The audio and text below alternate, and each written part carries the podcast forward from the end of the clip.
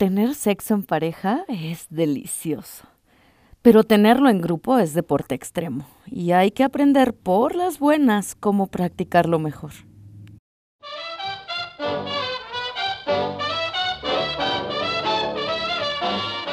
Mariana no da consejos.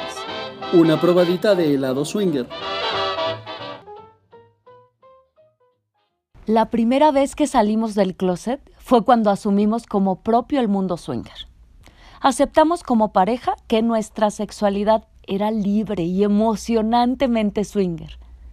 Nos sentimos cómodos con esa idea y la compartimos con aquellos amigos con los que sabíamos que podíamos estar más allá de los prejuicios.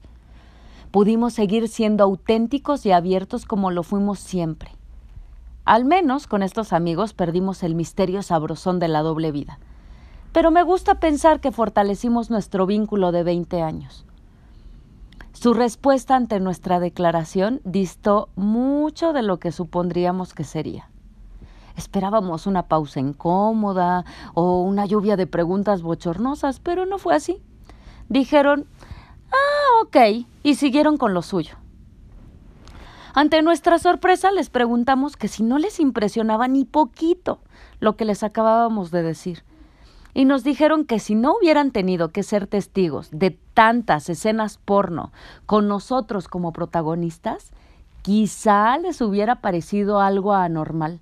Pero por tratarse de nosotros, todo tenía sentido. Habiendo sido los propios spoilers de nuestra historia, no vimos la razón de compartirlo con nadie más.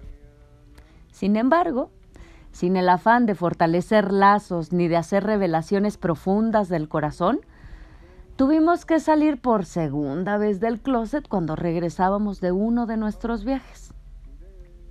Luego de la enigmática aparición de unos granitos en mi zona genital, mi ginecóloga nos explicó que este tipo de papiloma era una enfermedad de transmisión sexual pero que no necesariamente significaba que Diego me hubiera sido infiel. Yo por supuesto no tenía ni la menor duda al respecto, pero frente a nuestra cara de preocupación y horror, yo de vez en cuando le echaba una miradita a Diego como diciendo, ay, ahora sí nos salió cara nuestra vida promiscua. Pero mi ginecóloga seguía buscando en la explicación la manera de que yo no le rompiera los dientes o la cara o algo a mi santo marido. He sido una paciente fiel a esta doctora por años, de tal suerte que su apertura para tratarme y su personalidad feminista me ha permitido sentir la confianza suficiente para hablar de casi todo con ella. Así que ante la necesidad de aprender cómo cuidarnos mejor y de tener medidas sensatas para la higiene pre y postaventuras, tuvimos que revelar nuevamente nuestra identidad libertina. No tengo la menor duda de que fue lo mejor que pudimos haber hecho. La penita dejó de venir al caso cuando supimos que había mucho por hacer, pues hasta entonces no habíamos valorado la enorme diferencia de tener una sola pareja sexual a tener varias.